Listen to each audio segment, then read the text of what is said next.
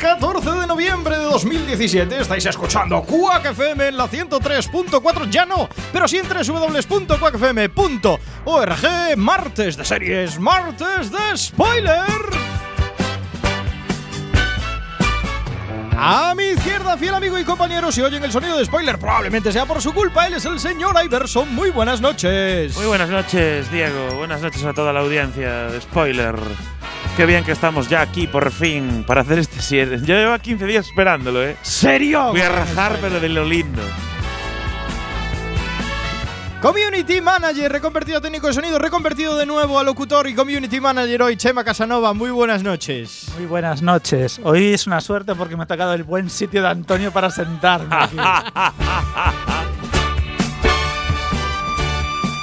Si oyen alguna broza, probablemente sea emitida por Antonio Fra. Muy buenas noches. noches, Diego. Yo también encantado de estar aquí después de 15 días esperando. Tengo aquí una noticia calentita de las que me gustan a mí. Te veo muy chamucao. Saludos a Samucao que hoy no puede venir, que está pachucho, que se ponga bueno. Y ahora saludamos a nuestra voz en femenino de este programa, la amante de las series de doble nacionalidad, Isalema. Muy buenas noches. Hola, muy buenas noches a todos. Alex, ¿se me escucha bien? Sí, perfectamente. Sí, ah, vale, vale. Pues muy buenas noches a todos. Da gusto estar aquí. He salido por fin del infierno de la reclusión hogareña. Y a ver si hoy, hoy, bueno, pues parece que, que venimos un poquito al cielo, ¿no? A veces es mejor el infierno que el cielo. Al otro lado del cristal, manejando el aspecto técnico. Crucen los dedos para que todo salga bien. Nuestro magistral técnico de sonido, Alex Cortiñas. Muy buenas noches. Buenas noches, Diego. A mí me encanta la serie de hoy. Sí, una hora de radio por delante en este episodio 5 por 04 Hoy en spoiler, The Good Place. ¡Empezamos!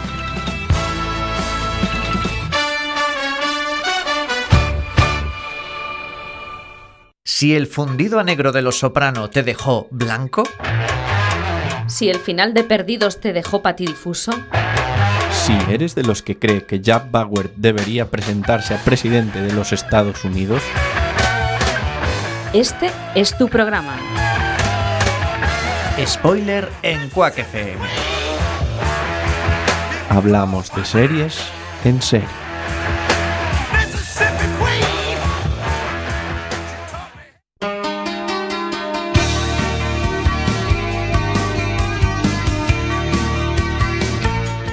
Nueve y tres minutos de este martes 14 de noviembre de 2017. Estáis escuchando, recordadlo, cuacfm.org es la página donde podéis escucharnos. Un programa de podcast. Un programa de podcast de Radio Comunitaria de A Coruña. Ya sabéis que desde el 1 de octubre no nos podéis escuchar en la 103.4 porque estamos ahí peleando contra un expediente sancionador de la Junta. Claro, hay un expediente. Hay un, expediente. manifiesto. hay un manifiesto en la página de cuacfm.org que podéis firmar en el que tenemos pues ahí nuestras, nuestras peticiones para por favor volver a la FM, volver a, a tener ese derecho a comunicar que tenemos. No solo para Quack FM, sino Para para, todo el todos los medios comunitarios. Van más de mil, Para ¿eh? todas las radios libres. Es un. No, no, más de 1500 firmas. Vamos casi con Loco. 2000 firmas. A lo loco. a lo Coruña loco. entera firmando. Y Galicia y medios de toda Europa. La verdad es que se, se lo ha currado, ¿eh? Se lo ha currado la gente de. Hay una web muy bonita donde se explica todo bien, ¿eh? Hay una web muy chula, con fotos de alguna gente, ciertos impresentables, otros más majos. es broma, es broma. No, en cuacfm.org tenéis todo, por favor, firmad el manifiesto y dadnos ahí un empujoncito en las redes sociales con el hashtag cuacresiste, que es el que estamos utilizando para toda esta lucha que es, me temo que irá para largo, pero bueno, Y seguro que vamos a llega a usar fin. spoiler resiste también, como hashtag por si acaso. Mandamos también un saludo a nuestras amigas y amigos de Radio Ritmo Getafe en la 99.9 y encomendamos a nuestra queridísima audiencia que se agarre a las redes sociales, a Twitter, Facebook, Google Plus y a las que más nos gustan. WhatsApp en el 644-737-303, 644-737-303, Telegram para los raritos y cuacfm.org barra directo para interactuar con nosotros en el chat en el programa de hoy que traemos un serión de los de campeonato. Pero antes de analizar la comedia, presumiblemente la comedia del año. Santa Claritas 2. ¿no? Santa Clarita, antes de analizar presumiblemente la comedia del año, vamos con la candente actualidad del mundo de las series a través de las spoiler ticias. Estamos consternadas, estamos defraudadas, estamos... No sé qué puedo decir de esta noticia, señor Iverson. Pues a ver. eh, ya Yo lo, no- eh, a mí me parece una liada. lo comentábamos hace 15 días. No así lo por digas, no, encima. mejor no la cuentes. No, lo cuento, lo cuento. Se ha hecho oficial. Amazon viajará a la Tierra Media para hacer la serie, ya es oficial, del Señor de los Anillos. Dios mío. Qué bajón. Bajón, ¿eh? Llevamos ¿Qué- mucho tiempo con la misma película. Es una mala noticia esto. yo ¿Qué creo. más os da? Mira, las películas- Si es muy mala, no la vemos y ya está. Las películas quedaron ahí en lo alto. Bueno, lo alto. A mí para me gustaron. algunos. A mí me gustaron mucho. Lo alto para algunos. El Hobbit fue malísima. A mí decayeron ya. Y yo creo que con la serie la van a acabar de liar. Y al final acabaremos odiando la Tierra Media, el Señor de los Anillos, a J.R.R.R.R. Tolkien o a lo que sea. Yo espero que la ambienten en el primer capítulo del Silmarillion. Eso es. A ver, os totalmente ambientada. Os leo un poco la noticia que. Hombre, es posible que hagan eh, la serie, pero con, con precuelas y con flashbacks y todo eso, ¿no? Así un poco. ¿Qué le pasaba a Vivo Bolsón cuando era joven? Ese tipo de cosas, ¿no? Bueno, Pueden pues, jugar con todo eso. pues había ruido desde hace, desde hace unos cuantos días y semanas de que era posible que se hiciera. De hecho, dicen que hubo una lucha muy grande entre todas las plataformas a ver quién se llevaba el gato al agua. a muerte, ¿no? La que más pagó al final pues fue Amazon y el señor Bezos eh, anunció en sus redes sociales que sí, que ya tienen los derechos para hacer El Señor de los Anillos, las novelas de J.R.R.R.R.R.R. Tolkien. Me, me resulta curioso porque Amazon había descrito su, su estrategia, ¿no? Multimedia a ir a lo, a lo indie, ¿no? A lo más raro, a, así cosas como esta de los dioses que hay ahora, que es una bizarrada enorme. American Gods. American Gods. Exacto. Y ahora van a Claro, mainstream. pero es que está- lo indie ahora es mainstream, están fusionándose. Está- estamos en una nueva, una nueva época. No, pero vamos a ver, estamos desprestigiando a, a Amazon en tema audiovisual y lo va a petar. Es de- decir, en dos años ni Netflix ni leches. Bueno, va bueno, a ser bueno, Amazon. bueno, bueno, bueno, bueno, tranquilo. Pronostico aquí, ¿eh? eh. Tía, tío, estás lanzando unas monedas al aire. Temporada 7 de spoiler, Amazon por encima de Netflix. Ahí Bueno. está, ahí está Hulu también, ¿eh? que puede entrar fuerte. No. Descartes importaciones americanas. Bueno, pues eso, sabemos un montón de cosas ya de- de- sobre la producción y es que va a ocurrir antes de la épica saga de la Comunidad del Anillo. Ajá. Ocurrirá antes estos hechos de la serie. Hombre, es que ya si lo mezclan, Bueno, es que ya sería horrible. Y que Pero aparezca, ¿cu- cuánto que aparezca? Bilbo Pero- por ahí. eh, hasta ahí podemos contar, no se sabe nada más. Simplemente se sabe que ocurrirá antes, no se sabe si es eh, después del Hobbit o antes del Hobbit. Simplemente se sabe eso. Y no se sabe más. Se sabe que la va a hacer Amazon y que la van a coproducir los herederos de Tolkien, que los pavos están, están estirando el, el chicle sí. que flipas. Y New Line Cinema, que es una división de Warner Bros. que fue ya la que decía la producción de las, Las películas, en su películas. ¿Vosotros creéis que si J.R.R. Tolkien viviera se prestaría a este tipo de cosas? Seguro. No, no. Eh, es como George R. R. Martin. ¿Tú ¿eh? Es- al principio te cuesta, pero así que ves el parné. Pero George R.R.R. Martin siempre, o sea, Sí, él decía sí. que prefiere todo el tema, o sea, que le moló todo el tema. De hecho, dejó de escribir y está produciendo una serie. Claro que dejó de escribir, ya pasa de todo. Pasa de todo. Sin escribir gana más pasta que escribiendo. el tío está flipando. Y sobre todo, si escribe el final del libro, va a decepcionar a un montón de gente, con lo cual es mejor ya Sorpresa. dejarlo así. Nah, eh. Y ya. además, realmente es que ahora lo que importa es la serie, Exacto. ¿no? Y, o el libro es la reproducción de la serie, o va a tener broncas por todos lados. Pero, Entonces. ¿creéis que realmente puede funcionar una serie del Señor de los Anillos? Si la producción es como Juego de Tronos, sí. Podría, podría. Ya, pero es que el tema. Es que ¿Funcionaría una de Star Wars? No. Y también hay, ya hay rumores. y no funcionaría. Y Bueno, hay muchos fans de, Sí, del Señor de los. Anillos. Y yo creo que hay mucha gente joven, mucho más jóvenes que nosotros, que no eh, han leído los libros, que les mola toda esta historia y que es muy probable que sí que se pudiesen enganchar. Ya, pero esa peña va a decir, a Buah, una es una copia de esta". Juego de Tronos. No, porque igual sí que se enganchan a, pues no sé, a Full House 2, ¿no? No ¿Cómo sé, se llama yo- en yo español? no la veo en formato Madres, Madres Forzosas 2 y se están enganchando un montón. ¿Cómo no se va a enganchar la gente joven, los teenagers, No sé, los la- millennials? No la veo, no la veo para seriófilos. Yo creo que no hay respeto por nada ya. No, no. es decir, hace unos días descubrí, por ejemplo, la nueva de Star Trek en Netflix. Es decir, Star Trek es una serie que lleva 17.000 millones de temporadas. Y de nuevo otra reedición. Ahora viene No, esto. no a son reediciones. son Son, no, siquiera son, ni siquiera son No, reboots. Son momento. cuentan otros momentos. Sí, Sí, es ambientados en se aprieta, distintos Se aprieta la historia. ¿Creéis que no va a haber una serie de Star Wars? Va a haber una Sí, serie sí, va a haber. De hecho, ya está confirmado Esto una es una nueva. realidad. Disney está- compró la franquicia ¿Cómo, para, cómo? para Para exprimirla destrozarla. hasta que la destroce al No, máximo. no, ya confirmó Disney esta semana que hay una nueva trilogía en camino después. Y aún no acabaron esta, o sea, es que es increíble. es que es para matarlos. Yo preveo. Eh, mis dos apuestas son temporada 7 de spoiler Amazon por encima de Netflix, temporada 7 de spoiler rajando aquí brutalmente el Señor de los Anillos. ¿Y qué crees? Mañana, va, va a ser una mañana va a llover. Mañana llueve, seguro. Todas las novedades de Spoiler Quack FM también en las redes sociales. Búscanos en el Facebook, Twitter y Google Plus, nuestra red social favorita. Y escucha nuestros podcasts en la web spoiler.quackfm.org. Comes the sun. doo-doo-doo. Here comes the sun. 9 y 10 de este martes 14 de noviembre, martes de series, martes de spoiler. Y estaba leyendo ahora de que va la siguiente spoiler ticia y ya no sabía, o sea, no ponía de quién iba a ser, pero ya, Antonio, es tuya. Me toca, ¿no? ¿De qué voy a hablar? ¿De qué voy buena- a hablar? De broza. De broza. De No, del canal De, Historia. de broza y bueno. Hoy traigo un poco, un poco mitad y mitad. Voy a hablar de vikingos y Westworld. Y Westworld, Evi- ah, obviamente. Evidentemente. A ver, Antonio, la No me audiencia, quedaba nada más. la audiencia pedía una noticia de Westworld. Que ¿eh? es un, crossover o algo así. Sí, sí, seguro. Eh, todo se andará. Ten cuidado que todo se andará. Bueno, os voy a confirmar que, ya se sabe cuándo se estrenarán en España las nuevas temporadas de estas dos seriazas. Una por ser del canal Historia y la otra porque es buena, simplemente. Es malísima, Vikings. Ya. Vikings. Sí, sí. Bueno, ya, ya. sí, sí, es malísima. ¿Qué, qué vamos a decir?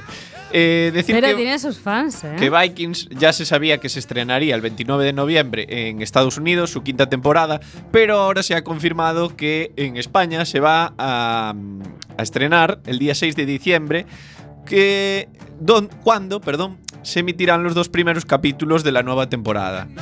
Eh, decir que esta quinta temporada va a seguir el formato de la anterior y va a tener 20 episodios divididos en dos tandas de 10 y algo que para mí eh, jugó en su contra en la anterior temporada. Yo después de, ver la primera parte ya ni me quedaban ganas de ver la segunda, así que casi mejor que liberaran los 20, que igual nos, nos los tragábamos del tirón por piedad, pero no sé, o sea, fue un formato un tanto extraño porque ni siquiera fue ni como un mid-season el final, nah.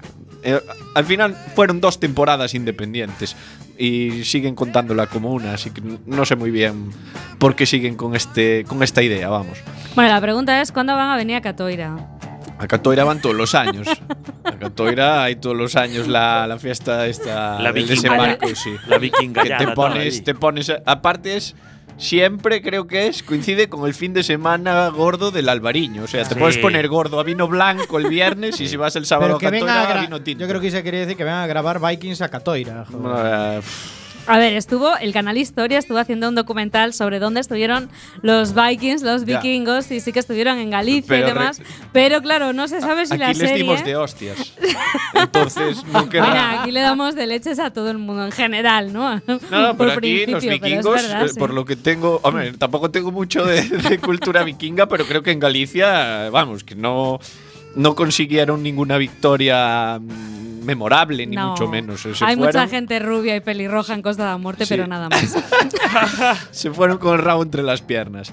Bueno, ¿qué más? Os voy a hablar para finalizar de, de Westworld, ¿no? Porque por ya vamos a la chicha, lo bueno. Y es que HBO, bueno, no HBO, sino la actriz Evan Rachel Wood, eh, que da vida a Dolores en la serie, pues nos confirmó que en primavera de 2018 se estrenará la segunda temporada.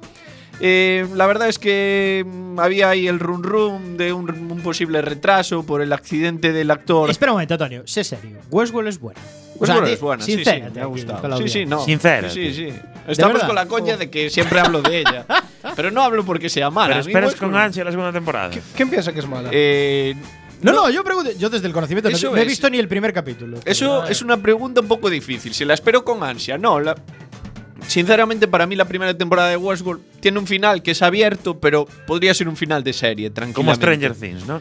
Sí, Que era, podría mejor, ser. que era mejor parar probablemente. Bueno, veremos, Sí. veremos la segunda temporada Hemos de hablado ya de. Stranger Things temporada 2. por encima, muy por encima. Muy Hay por mucho de lo que hablar. ¿eh? Aparte que que- hablar de ahí, ¿eh? que veremos a ver eh, cómo, cómo tratan el tema, porque el final, bueno, eh, hay bastantes eventos que se pueden considerar que va a costar, va a costar a la gente enganchar, o sea, engancharse al menos. Bueno, no voy a contar mucho más, sino seguramente es que si No, si es, tengo miedo spoiler. a, Sí, claro, no, no a- spoiler. a Hacer soltar alguna sí, claro. o no hacerlo muy directamente, pero que con algo que cuente ya os, os sepáis para dónde va el percal y No tiene nada que ver con esto que Alerta está, spoiler. No tiene nada que ver con esto que está comentando Antonio, pero mejor. creo que deberíamos iniciar una nueva sección en spoiler. Que revisemos las series que hemos analizado y si las temporadas posteriores hacen que baje la nota. Si siguen la tendencia. Deberíamos revisar la nota de la serie. Porque, por ejemplo, Stranger Things, yo probablemente. le- Estamos un poquito indignadetes en primera, con Stranger en Things primera aquí temporada spoiler. probablemente le di un 8, un 9, no me acuerdo.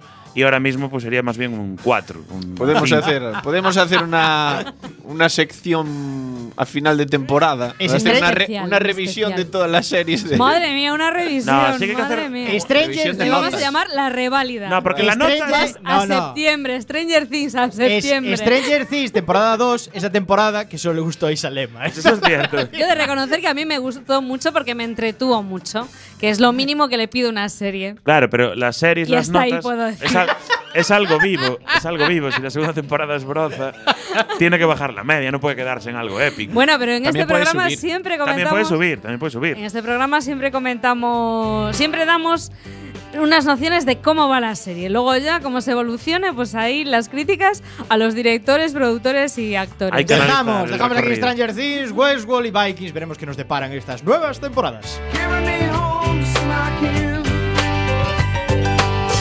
Y cerramos las spoilerticias cuando son las 9 y 16 minutos de este martes 14 de noviembre, martes de series. Aquí en Spoiler, con serie española, Isalema. Pues sí, pues la verdad es que quería hacer un. La traje un poco para debatir con vosotros qué os pareció. Esto no es una noticia, pero quería debatir con vosotros qué os pareció el Ministerio del Tiempo. Mala. Porque. Te eh, estás pareciendo a mí con Westworld y Vikings. Sí, no te encasilles, Isa. Porque eh, terminó la tercera temporada y todo parece indicar, aunque Terminó nadie lo ha siempre. confirmado, que ha- efectivamente ha terminado para siempre esta aventura de televisión española Netflix. Muy bien. Y Bueno, los- bueno, bueno. y efectivamente. Y eh, la verdad es que eh, hay un artículo muy, muy interesante en Vertele que me gustó muchísimo y lo quería comentar así con vosotros, porque dice que eh, a pesar de que el Ministerio del Tiempo eh, fue a peor, desde, el primer, desde la primera temporada fue a peor, no hay discusión posible sobre eso, sí que ha dejado 11 lecciones muy interesantes y sobre todo son eh, pues aprendizajes que, que otras series como Timeless, que es la versión americana, pues no, no ha aprendido, ¿no? Por ejemplo, comentaban, comentaban en Bertele que eh, por fin eh, pues Televisión Española eh, innovó un poco en sus series estándares, porque la verdad es que la mayoría son culebrones, salvo un poco Cuéntame, que, que lo está haciendo ahora mismo. Y por otro Respetando. lado, sí, y por otro lado también todo el tema del fenómeno en redes que ha funcionado estupendamente y ahí la verdad es que eh, a- yo creo que las redes y los fans, los ministéricos, son los únicos que han sido un poco fieles, ni siquiera Televisión Española ha sido fiel a la serie, ¿no? Y es posible pues eh, enseñar, ¿no? Y, y, bueno, pues un poco educar entre comillas al mismo tiempo que se entretiene, ¿no? Y sin, sin ser una, una ficción. Qué parvo sois. Antonio, dime. Tú que eres iba- un poco del iba- canal Historia. Yo iba a decir que, que- que yo flipé con la innovación de televisión española con esta serie. Es capaz, eh, o sea, es al- algo fuera de lo que había visto hasta ahora. Es capaz de estrenar temporadas sin decirlo, de cambiar, cambiar cada, o sea, cada capítulo de la serie, cambiarlo de día y de hora. Es algo. cortar la temporada. Va más allá de Netflix. Correcto. Netflix te libera la temporada. Pues nosotros te cortamos, te No, no, metemos y otro hacen día, cosas te- peores. Los capítulos que están online tienen fecha de caducidad. Si Sí, no sí. los ves antes de 15 días, los quitan, consume, los quitan. y ya no los puedes ver. Porque Yo, son por muchos ejemplo, bytes. Hay un capítulo que no vi por el medio, que no pude, y ya es, es imposible verlo en Pero internet. mira, era, Yo era una creo que serie- estaban alojados en los discos duros de. del- Pero bueno, yo creo que el de gran problema. El gran problema Era muy, esta mira, serie. es una serie muy innovadora y hay que darle más horas a Carlos Herrera ahora. No, no, no, pero digo, Ah. el, gran, el gran problema de esta serie fue que no supieron cuidar al reparto Exactamente. desde el principio. Y hicieron un destrozo en la serie porque, claro, tuvieron que meter a gente nueva y unos cambios de guion súper bruscos. Hombre, y empezar la tercera temporada, y perdón por la audiencia, pero cargándose a uno de los principales Claro. actores. Sí, a ver, Pero es en parte porque no supieron cuidarlos. Porque si tú pones la serie en un horario fijo, donde la audiencia sepa, no después de Cárdenas a las once y media de la noche. Cárdenas, Claro, es que es durísimo. Que Entonces, ya te deja muy frío. Es que claro. se deja sí, muy claro. frío. no, y luego lo- un poco lo que comentabas Hola, tú de Carlos Viking, ¿no? Herrera. Que cogían y partían las temporadas por la mitad antes del verano, después del verano, es que ya casi no te acordabas de qué iba, Claro. y las cortaban con cinco capítulos. es que era en plan, te dejaban un poco en Está plan. de, claro cuando una serie ¿pero interesa en y la mimas y cuando no. Pero bueno, visto Exacto. esto, también he de decir Oye, y hay pasta que a mí el, ahí, el ¿eh? cierre de temporada de este año me gustó. El Es, es capítulo muy simpático. hay, simpa- hay capítulos muy, muy simpáticos. y todo el tema meta televisión está muy, muy Está bien. muy guay. Bueno, cerramos esta, este bloque de spoiler noticias con esta triste noticia. Adiós al Ministerio del Tiempo. Bueno, bueno, igual vuelve. Pasa que- Para papá.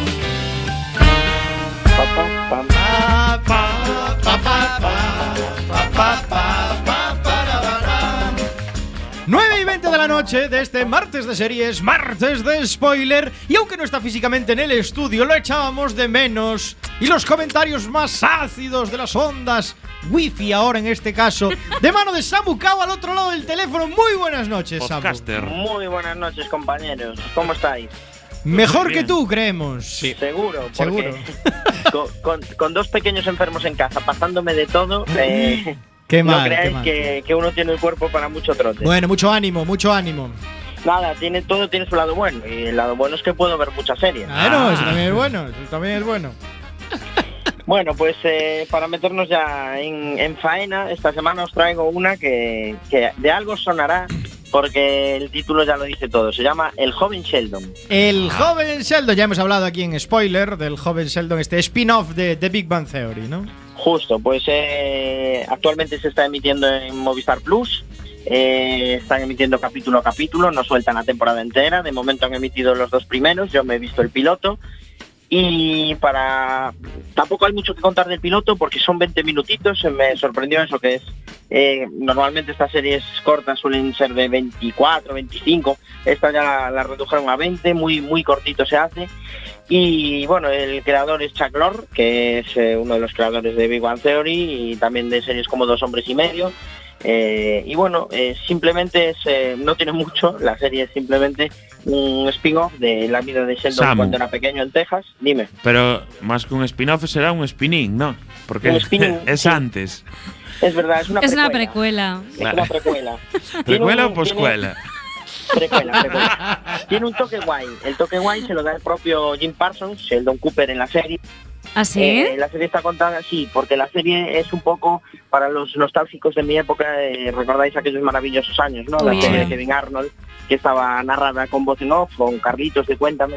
Pues eh, en el joven Sheldon pasa lo mismo y la voz en off del joven Sheldon, o sea, del Sheldon actual, es de Jim Parsons. Entonces él, digamos que rememora su vida a, los nueve años en Texas y, y en el primer capítulo es en el momento en el que él eh, se da cuenta de que es demasiado inteligente para el curso en el que está y eh, con nueve años eh, empieza el instituto y lo meten en la clase de su hermano mayor.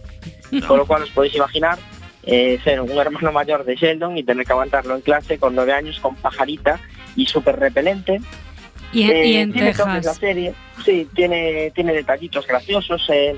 A ver, sinceramente a mí es que el personaje de Sheldon es tan grande que no lo veo en otra cara, en otro personaje. El actor está muy logrado porque es muy repelentillo. Recuerda un poquito al de la película aquella de Daniel el Travieso con Walter Matthau. Ese niño con cara de Gran- insoportable. gran insufrible. Señor Wilson. Gran filme. Justo. Sí, señor, el mismo. Oye, Samu. también- dime. Una pregunta, ¿se sabe por qué Sheldon- el Sheldon actual está contando esa historia o no? no? No, o sea, no es tipo como conocía vuestra madre ahí No, con una no, no, no. Exactamente. eh, Vale, vale. es el Sheldon Cooper con nueve años, eh, ser superdotado y estar viviendo en Texas con tu hermano mayor que solo sabe jugar al fútbol americano, tu padre que es entrenador y borracho, tu madre que es religiosa y tu hermana melliza que te las aplica por todos lados. Eh, la serie se resume en eso y también recuerda un poquito, por esto de los niños precoces y estas cosas, a, a la gran y mítica serie de Dougie Hauser, de un médico precoz. es un poco este estilito, ¿no? De niños resabidillos que, que bueno, que llegan y, y arrasan con todo. A ver, la serie... Le ves recorrido, que es lo importante.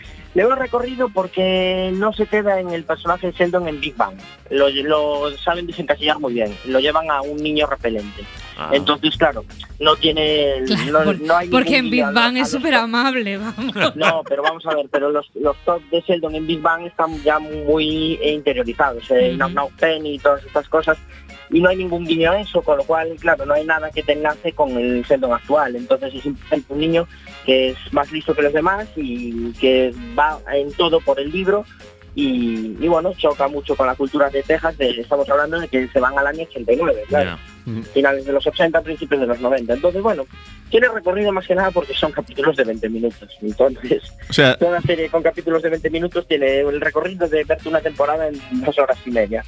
O sea que en 15 temporadas aproximadamente podría marcarse un cuéntame y pillar a su, se- a su, a su serie actual, ¿no? Eh, ese- yo creo que ese es el objetivo. Es De- el, el objetivo es de- tener recorrido ahí, ¿no? O sea, tiene El- el como 10 objetivo años de, de recorrido, ¿no? O 15. Justo. o- Esto ya venís de hablar del Ministerio del Tiempo. Aquí hay que vender bien la moto. Porque si no vendes bien la moto, te dura tres temporaditas el negocio y luego nadie te la compra. O sea, tú- Entonces aquí hay que dar cliffhangers a, a la audiencia que, que consigan que la gente Entonces, ¿tú crees se, se que- engancha ahí hasta el. Lo que pasa es que va a ser complicado. Cuando el chaval tenga 24 años tendrán que hacer un episodio Un de, Sheldon. bueno, y, y aquí me cambié la cara Sí, y un, completo. Sheldon, y un Sheldon viejuno, a la vez mezclarlo con un Sheldon viejuno. Pero el tema es, ¿tú crees que supera la, la navaja de Samu? Eh, eh, si llega la tercera temporada es de milagro. o sea, la primera ya estará hecha, la segunda pasará como con Madres Forzosas, la grabarán antes de emitir la primera, la gente le va a gustar o no, ya está hecha, y la tercera va a estar ahí ahí. Pero bueno, iremos viendo. Es que bueno claro, si tiene- quieren grabar con niños pequeños tienen que aprovechar porque crecen muy rápido. Muy Que se rápido. le pregunten a Walt. Sí, exactamente. Entonces, eh, en eso sí que, pero bueno, la pubertad ya sabéis que con los cambios de hormonas tienen hecho. Si, si la tía Viv del príncipe de Bel Air cambia de un episodio para otro, aquí todo vale. Bueno, Samu, muchísimas gracias por conectar en teléfono, que sabemos que estás un poquito pocho. Oye, Mejórate. Samu, Me, Una me cosa. duele no estar ahí con vosotros, pero está la cosa Ah, complicada. Una cosa, ¿vis- mejorarse. ¿viste algo de The Good Place, la serie de esta semana? Sí, también es uno de los motivos por los cuales no me apetecía mucho que va, que va, es broma. Me apetecía mucho subir para ponerla a París. Ahí, ahí. Cerramos aquí el piloto, te vemos en 15 días, Samu. Un abrazo. Un abrazo. Chao, chao. Y ahora vamos con el tema musical de la banda sonora de la serie de hoy de Good Place, que es What a Wonderful World. Y empezamos con el análisis, la comedia probablemente del año.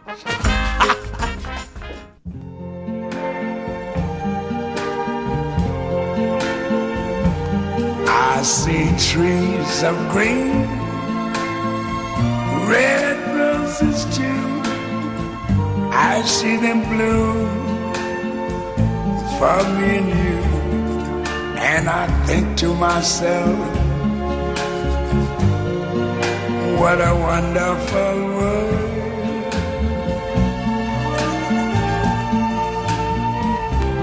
I see skies of blue and clouds of white.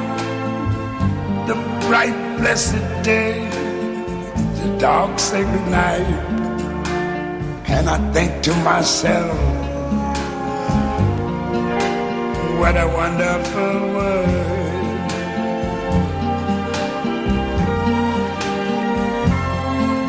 The colors of the rainbow, so pretty in the sky are also on the faces of people going by.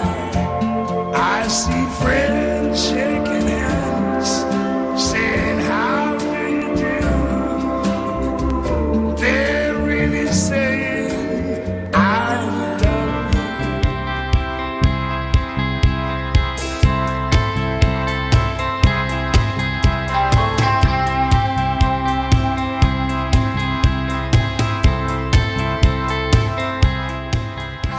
The Good Place es una comedia estadounidense creada por Michael Schur y producida por David Hyman, Joe Mandy, Megan Amarian para la cadena NBC, donde se estrenó el 19 de septiembre del 2016. Actualmente podemos disfrutarla a través de la plataforma digital Netflix en su ya segunda temporada. La serie se centra en Eleanor Sheltrop, protagonizada por la actriz Kristen Bell, conocida por su buena actuación en otra serie americana, Verónica Mars, y sus múltiples apariciones en películas de humor. Eleanor aparece en una sala de espera donde solo se puede leer Todo va bien, justo antes de que le den paso a un despacho donde exige saber qué está pasando. Eleanor, adelante. Hola, Eleanor. Soy Michael. ¿Cómo te encuentras hoy? Muy bien. Gracias por preguntar. Oh, una duda. ¿Dónde estoy? ¿Quién eres y qué ocurre? Ya, pues eh, tú, Eleanor Shellstrop, has muerto. Tu vida en la Tierra ha concluido y ya estás en la siguiente fase de tu existencia en el universo. Mola. Mola.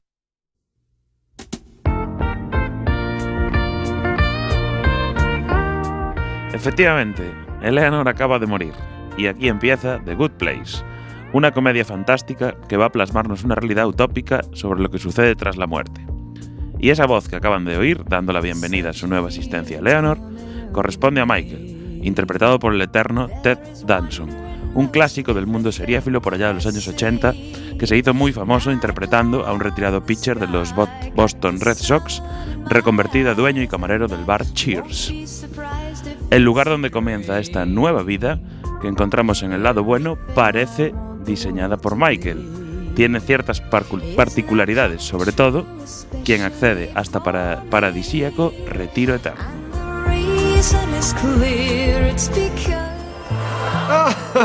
Hola a todos y bienvenidos al primer día en la otra vida. Todos erais, resumiendo, buena gente. Pero, ¿cómo sabemos que erais buenos? ¿Cómo estamos seguros? Durante vuestra época en la Tierra, todas vuestras acciones tuvieron un valor positivo o negativo, dependiendo de cuánto bien o mal esa acción introdujese en el universo. Cada bocata que os comisteis, cada vez que comprasteis una revista, toda y cada cosa que hicierais, tuvo un efecto que perduró en el tiempo y que al final creó cierta cantidad de bien o mal. ¿Veis que hay personas que invaden el carril bus cuando hay tráfico y se dicen, ¡Ah, qué importa! ¿No me ve nadie? Nosotros lo veíamos. ¡Ah, sorpresa! bueno, en fin. Al acabar vuestro periodo terrestre, calculamos el valor total de vuestra vida usando un sistema propio y muy preciso de medida. Solo la gente con puntuaciones más altas, o sea, la creme de la creme, logra llegar aquí, al lado bueno. ¿Qué es de los demás? Os preguntaréis. No os preocupéis. La cuestión es, estáis aquí porque habéis vivido una de las mejores vidas que se podían vivir. Y no estaréis solos. Vuestra alma gemela está aquí también. Así es, el alma gemela existe. Una de las personas de vuestro barrio es vuestra auténtica alma gemela. Y pasaréis la eternidad juntos. Con que bienvenidos a la dicha eterna. Bienvenidos al lado bueno. Patrocinado por nutrias que se dan la mano mientras duermen. ¿Sabéis lo que se siente al ver una foto de dos nutrias dándose la mano? Pues así os vais a sentir a diario.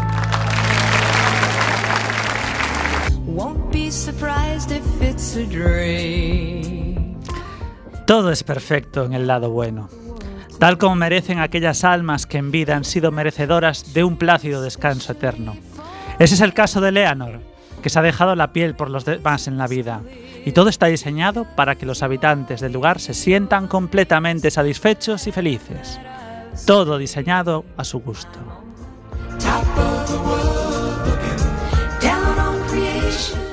Es un sistema sumamente selectivo. La mayoría no llega. Pero tú, una abogada que sacaste inocentes del corredor de la muerte, eres especial, Eleanor. Y por cierto, bienvenida a tu nuevo hogar. Ah, es perfecta, ¿verdad? Verás, en el lado bueno, cada persona vive en una casa que encaja perfectamente con su auténtica esencia. Mola. Bueno, creo que por eso mi casa, por ejemplo, es una casita de campo adorable, mientras que otros quizá tengan casas más grandes, como esa. Exacto. Ah, qué alegría que lo entiendas. Como podrás ver, el interior se ha decorado tal como te gusta, en estilo islandés primitivo. Ah, oh, oh, y, y claro, eh, adoras los payasos, así que... Adoro los payasos. Eh, bueno, te voy a mostrar el eh, sistema de vídeo. Puedes revisar todo lo que pasó en tu vida desde tu punto de vista. Ah, vamos a ver. Esta es tu misión de derechos humanos en Ucrania. Ganaste un montón de puntos por eso. Ah, te puse en la cima.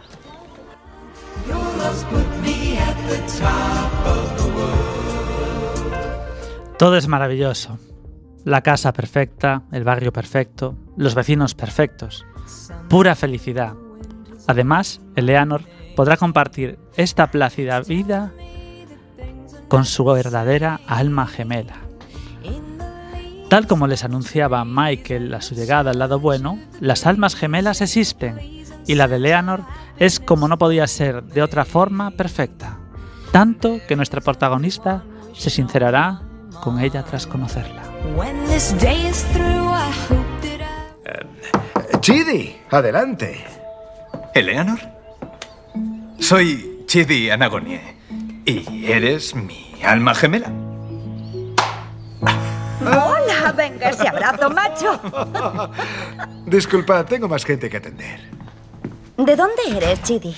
Pues nací en Nigeria y me crié en Senegal, pero mi trabajo me llevó por todas partes. Australia, Hong Kong, París. ¿Y tú qué? Ah, pues yo nací en Phoenix, Arizona. Luego fui a estudiar a Tempe, Arizona, y luego regresé a Phoenix, Arizona. Hablas muy bien mi idioma. Oh, en realidad hablo en francés. Este sitio traduce todo lo que dices a un idioma que la otra persona entienda. Es algo increíble. Ahí va. Y ahora quiero decirte esto.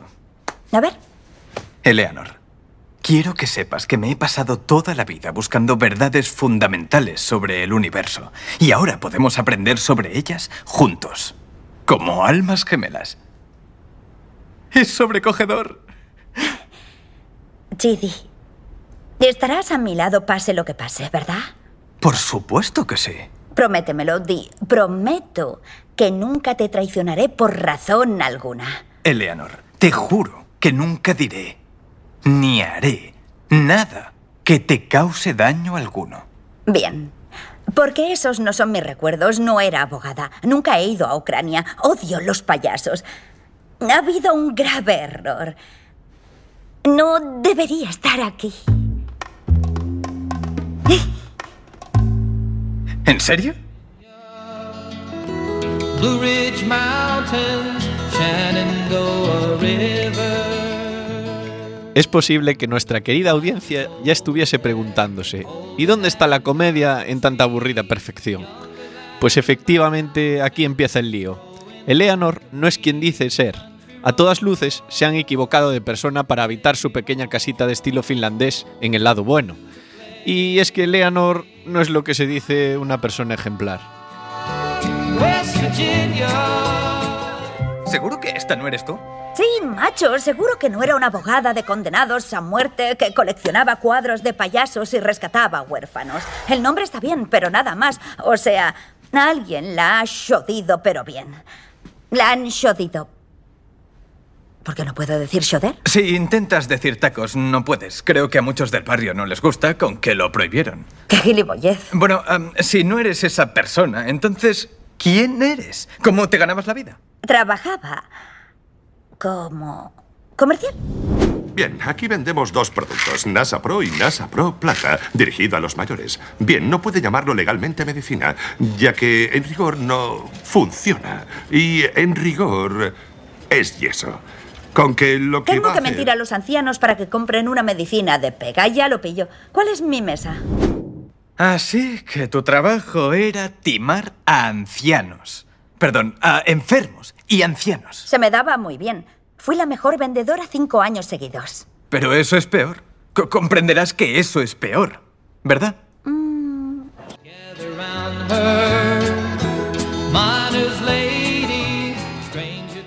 Chidi, el alma gemela de Eleanor, que además es profesor de ética y moral, se ve sobrepasado por la verdadera identidad de su compañera. Tanto es así que no sabe cómo reaccionar, dudando de la situación en la que se ve metido y especulando cómo puede resol- resolver tal enigma y determinar así qué lugar le corresponde a Eleanor. Porque si existe un lado bueno, tiene que haber un lado malo, ¿no? Es posible que sea una prueba. Puede que si vas a ver a Michael y le cuentas la verdad, apruebes el examen y puedas quedarte. Ni hablar, no puedo arriesgarme a ir al lado malo. Bueno, igual no es tan malo como cuenta la gente. Vamos a recabar información antes. Preguntemos a Janet. ¿Eh, Janet? ¿Qué hay? ¿En qué puedo ayudaros? No me jodas. ¿Quién eres? Soy Janet, la ayudante de información del lado bueno. Es como una base de datos ambulante. Puedes preguntarle por la creación del universo o historia. o- Oh, había un tío que vivía en Avondale, Arizona, como en 2002. Se llamaba Kevin Paltonic. ¿Es gay? No. ¿Estás segura? Huh. ¿Será que no quiso hacérselo conmigo? Tú lo has dicho. Ya ves, tampoco me gustaba tanto. Sí te gustaba. Oye, Janet, tengo una pregunta. Vale. Dime, ¿cómo es el lado malo? Ay, lo siento, ese es el único tema del que me prohíben hablaros. Solo puedo poneros un breve extracto de audio de lo que pasa allí. Ahora mismo. Vale.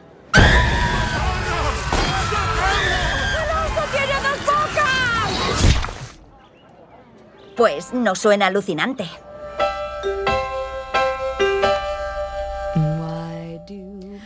Aprovechando la llegada al barrio de los nuevos habitantes, se organiza una fiesta en la que Eleanor y Chidi intentan sacar más información del resto de los vecinos.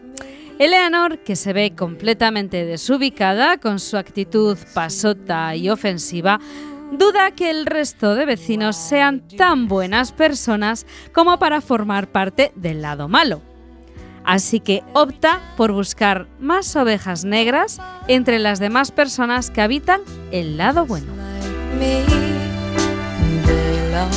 Lo que te digo es que esa gente será buena, pero ¿de verdad son mucho mejores que yo? Me pasé media vida en Corea luchando por los derechos de la mujer y la otra mitad en Arabia luchando por los derechos de los gays. Y dijimos, si la ONU no retira las minas, lo haremos nosotros. Y excavamos y sacamos más de mil minas sin explotar en el entorno de un orfanato. Y me dijo, no puedes donarme los dos riñones, morirás. Y dije, pero tú vivirás. Y nos conocimos hace cinco minutos en el bus. Pero te veo bajo. Déjalo, me voy a la barra. Gracias, gracias. Bueno, todos sabéis que soy el arquitecto de este barrio, pero lo que no sabéis...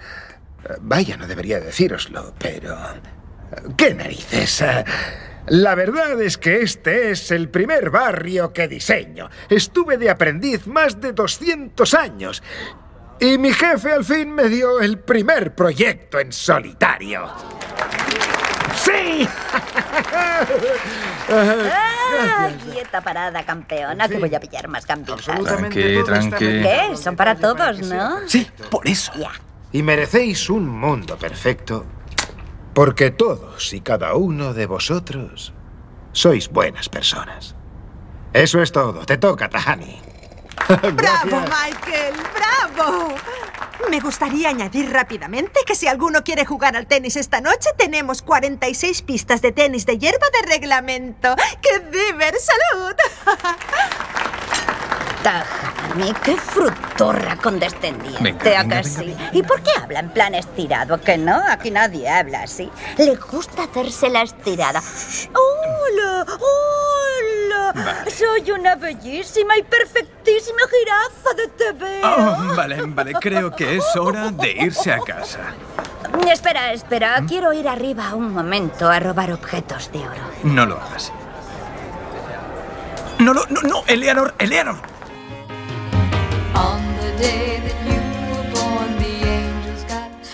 Tras una gran borrachera y completamente resignada, cuando creía que nada podía ir peor, todo se tuerce. En el barrio empiezan a pasar acontecimientos inexplicables. Para que nos entendáis, podrían definirse como pequeños fallos en Matrix. Y todos estos hechos apuntan a Leonor como la culpable. El reloj suizo de precisión, que es el lado bueno, ha encontrado un fallo en el Leonor y hace que el mecanismo, que en general funciona estupendamente, pues deje a todo el barrio en una especie de cuarentena. Llegado este punto, a nuestra protagonista solo se le ocurre una idea. Afrontémoslo, Eleanor. Este no es tu sitio. Pues este sistema da asco, que uno entre un millón puede vivir en el paraíso y los demás torturados toda la eternidad. Vamos, vale, no fui el dichoso Gandhi, pero era pasable. Era una persona media. Debería poder pasar la eternidad en un sitio medio como Cincinnati. Todo el mundo que no fuera perfecto sin ser terrible debería pasar la eternidad en Cincinnati. Oye, la cosa no funciona así. Lo siento, Eleanor, pero nadie puede hacer nada. A no ser que haya algo que se pueda hacer, a no ser que, que me enseñes. ¿Enseñarte a qué? A ser buena. Era tu oficio, ¿no? Profesor de ética.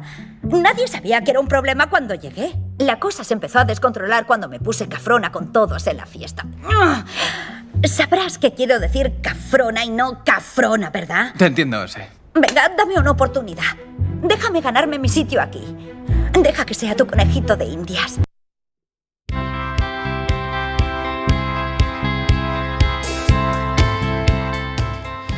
Y hasta aquí lo que nos deja el comienzo de esta serie. Escenario a la mar de surrealista y muy apetecible para el gran público, sobre todo por su originalidad a la hora de plantear un argumento completamente de locos y la gran elección del elenco de protagonistas. A lo largo de la primera temporada disfrutaremos de muchas situaciones cómicas viendo cómo Eleanor intenta aprender a ser buena y cómo sus actos afectan directamente a la integridad del barrio y el resto de personas que lo habitan. Pero la cosa no se queda aquí, ya que la historia irá creciendo, enrevesándose y volviéndose cada vez más loca. Pero ojo, con todo el sentido del mundo dentro del microcosmos que genera The Good Place. Rematando, además, todo ello en un final de temporada soberbio, de los mejores en una serie de humor que habréis visto jamás. Para concluir, eh, me gustaría dar unos pequeños consejos para sacar el máximo partido a esta serie y algunos puntos positivos y negativos que destacaría de ella. Eh, consejos para disfrutar de The Good Place. Imprescindible visionado en versión original. El doblaje, como habréis podido escuchar, deja bastante que desear. Es necesario también ver los capítulos en orden riguroso, porque la historia pierde fuelle si nos saltamos tramas hasta el punto de no enterarnos absolutamente de nada. Y por último, otro consejo es coged esta comedia sin grandes expectativas. Es así como conseguiréis que os enganche completamente. En el ámbito de cosas positivas y negativas diría como negativo, no te morirás de carcajadas. Es un humor centrado más bien en la progresión de los hechos y lo surrealista de lo que sucede. No tiene gags especialmente brillantes. El doblaje, como ya os decía antes, es bastante malo también. Y hay algún capítulo de relleno que no aporta la historia demasiado. Aunque sí que es importante en el hilo argumental. Positivas. Capítulos cortos de 25 minutos, fáciles de ver. Esto es muy importante porque hay que llegar al final de temporada, que es lo que más se disfruta. Las actuaciones están muy logradas, sobre todo las de algunos personajes. Por ejemplo, os fijaréis en Janet, la asistente personal del lado bueno, es absolutamente genial. Y el monje budista. Y el monje budista es absolutamente genial también. Y bueno, que la trama está logradísima y eso, hay que darle esa oportunidad porque si veis los 13 primeros episodios de la temporada, el último es absolutamente brillante. Nada más, espero que disfrutéis de esta maravillosa serie que nos deja aquí en España la plataforma Netflix y que sin duda cumple con las expectativas de las comedias insignes de esta plataforma que han patrocinado como Unbreakable Kimmy Smith o Santa Clarita Diet.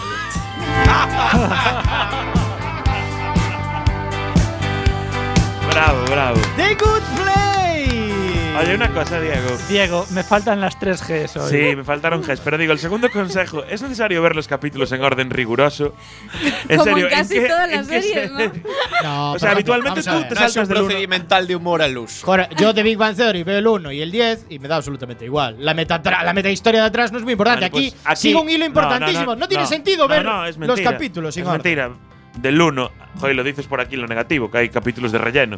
Tú del 1 Hay capítulos de relleno, pero completan la historia. Del 1 saltas al 8. No, no te enteras de nada. De todo. No te enteras Porque de están nada. con la coña del rollo de ética, No, 7 capítulos. no te enteras de nada. No, de verdad que no, porque van, a- van a- evolucionando la historia, enrevesándola, aparecen más actores, aparece el lado malo, el lado bueno, aparecen actores del lado malo, del lado bueno, todo se mezcla, todo se lía y al final, Bueno, y en una catarsis espectacular, concluye la temporada de forma magistral. Y el lado Con medio, te deciros- olvidas del lado el medio. lado medio, con deciros que yo estaba resignado. En la que hay una abogada, eso es bueno. Iba a darle una nota mala a esta serie hasta que vi el capítulo final y dije esto hay que traerlo a spoiler porque es brillante The Good Place. Además, una apuesta muy arriesgada por Netflix y pienso que muy acertada en este caso. Lo ves al nivel de Santa Clarita Diet. No, está mejor, está mejor. ¿Mejor? Hombre, Santa está Clarita- mejor, mejor eh. está, eh. Está Hombre, algo Es- mejor. no ¿eh? es Aquí se ve más desagradable. del segundo episodio. No está Drew Barrymore. No es No está desagradable. Drew Barrymore. Lo único bueno que tenía Santa Clarita Diet era Nathan Fillion y se lo cargan ya en el Sí, primer episodio. los ojos en el episodio 1. Yo creo que está al nivel de un Breakable Kimmy Smith, que es muy buena. A mí me parece muy buena, un Breakable Kimmy Smith. Y está al nivel. Pienso que han. Hombre, yo creo que Hombre como Ganado. Kim Smith, como todas las de Tina Fey, son bastante mejores que, Es bastante mejor. que The Good Place. El tema de Unbreakable es que te engancha desde el principio, pero esta, cuando llegas al capítulo 13, perdonad por insistir, querido audiencia, pero es que es absolutamente magistral. Qué manera el final de, generar- temporada. Es, es una mongolidad. Estoy pero- generando el final de temporada es brutal. Es, merece la pena porque te hace replantearte toda la serie. Ya, pero no, no, pero no cambia nada. a mí me, a mí me cambia todo. No, de cara a la temporada 2. Eh, No, la vale, temporada 2 me parece que es horrible, no la he visto. Claro. pa- Me parece que horrible. De cara a la por temporada lo, que, 2. por lo que comenta la gente. Cambian las normas del juego de cara a la temporada 2 al final de ese, de ese tal. De la primera temporada. Bueno, no contéis demasiado. No, no no cuento demasiado, no el tema demasiado. es, y a partir de ahí, entonces, ¿qué pasa? Ya vuelves el brozón de la temporada 1.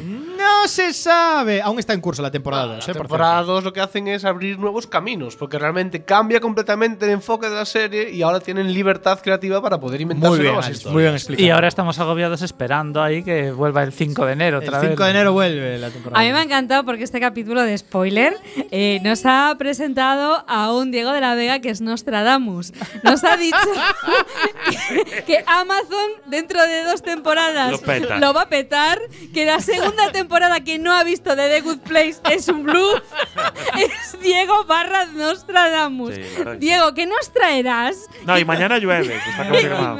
y mañana yo. Vendré con más predicciones. Bueno, vamos con un poco notas spoiler. Eres un predictor. Notas spoiler. Vamos a empezar hoy por Alex Cortiñas con nota spoiler. Yo esta serie a mí me gustó mucho, tú ya lo sabes. Yo le voy a dar un, un 7,5 a esta serie. 7,5 de Alex. Espera, que espera, espera, que tengo por aquí mi calculadora.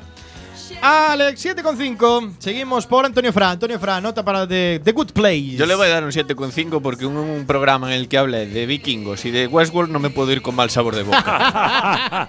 7,5. Sumamos una nota de Samu que ha dejado nota en diferido. No, no, pero la nota de Samu eh, la rectificó al final, ¿eh?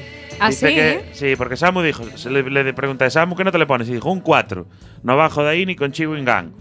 Y siguió el chat y al final dijo, bueno, entonces yo tengo que bajar del 4 al 1 para que la media no sea engañosa. No, no, lo dejamos en un 4. La primera, la primera es la que vale. Chema No, no, Casanova. hacemos la media de las dos. Chema Casanova, nota. Dos y No, medio. Samu, eres un 4, no sé qué te pronuncies de aquí al final del programa. Chema Yo- Casanova. Eh, para mí esta serie es una serie de seis y medio, es 6,5. entretenida, se puede ver, pero no esperemos un gran argumento. ¿Cómo? Pero si el argumento es lo mejor de la Por serie. favor, Diego. Señor Iverson, nota spoiler. Das mucha vergüenza eh, defendiendo estas posturas. Eh, no me acuerdo que le puse a Santa Clarita Diet. Esto no es tan lamentable. Pero ponerle más de un 3 me parecería engañar a la audiencia. Entonces es un. Un 3. Un 3 del señor Iverson y Salema. Bueno, yo no voy a ser tan dura como Iver porque realmente es una serie que no es desagradable, que no te hace reír, no es llamarle comedia Claro, a pero esto es igual, que una ¿no? comedia en la que no te ríes nunca es Pero complicado. es simpática, oye, es simpática. Es, Pero es bueno, una pues comedia es un sitio distinto, te hace pensar algunas cosas, ¿no? Bueno, no yo le daría, yo le daría un cinco y medio. Oye, que a mí me pasaba lo mismo con Episodes y aquí la tenéis sin endi- endiosada. ¿eh? Porque no habéis visto el último episodio de Episodes Ah, porque es muy hay- divertido. pero hay último episodio ha de terminado. temporada. Episo- Episodes ha terminado. ¿Pero en qué temporada terminó? Quinta. ¿En la quinta? Ahora Alex. Eh, esta serie, además, aunque no te haga reír, lo que sí te hace es mantener la curiosidad. Porque dices, ¿esto, esto qué, qué es? ¿Qué es esto? ¿Por qué está pasando todo esto? ¿Cómo es esto? ¿Cómo se ha montado este cielo? Y tú quieres Chicos, continuar viendo episodios solamente para. Pensé que la curiosidad iba a ser en algún episodio me reiré. Al- Alex, llegaste a buscar Esa era mi qué, curiosidad. qué dice el libro. A ver, chicos, ya que. Mi no- nota, mi nota Un spoiler, segundo. nota spoiler. 7,5. Hacen una media de 5,92 nota spoiler. Muy buena nota. Y os sorprenderéis porque en IMDb sobre más de 15.000 votos tiene un 7.9. Pues claro. Más el marginal, votos. Habéis sido Más que- demasiado sí. duros por la coña, pero la serie no está nada No, mal. no, no, veremos- Es una serie de humor que No, no, no, tiene veremos- risas enlatadas, que no te meten la carcajada continua, no tiene gags brillantes, pero tiene una historia muy buena, muy original y que a lo largo de la temporada evoluciona y que acaba en un capítulo No, final escucha, espectacular. escucha. No repitas el mismo argumento todo el rato. Esta nota la vamos a revisar a final de temporada de spoilers. Verás cómo bajó. 7,9, no Verás, verás, verás.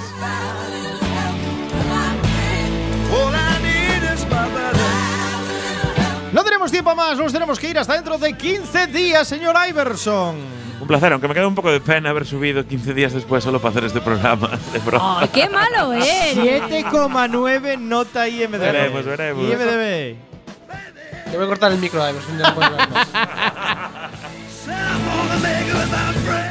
Leemos algunos comentarios del chat que nos han quedado por ahí. eh, no nos responsabilizamos de los gustos de Diego, alguien muy gracioso. Y luego nos pone Garú, uy, el mal rollito, en serio, lo del mal rollito, todo este bien no puede ser bueno. ¿Cómo se convierte en el final de Los señalando al señor de la Vega con el dedo? Un abrazo, Garú. También tenemos algunos comentarios por Twitter. ¿Qué pasa? Sí. A ver, mientras se despide Chema Casanova, dinos los comentarios de Twitter.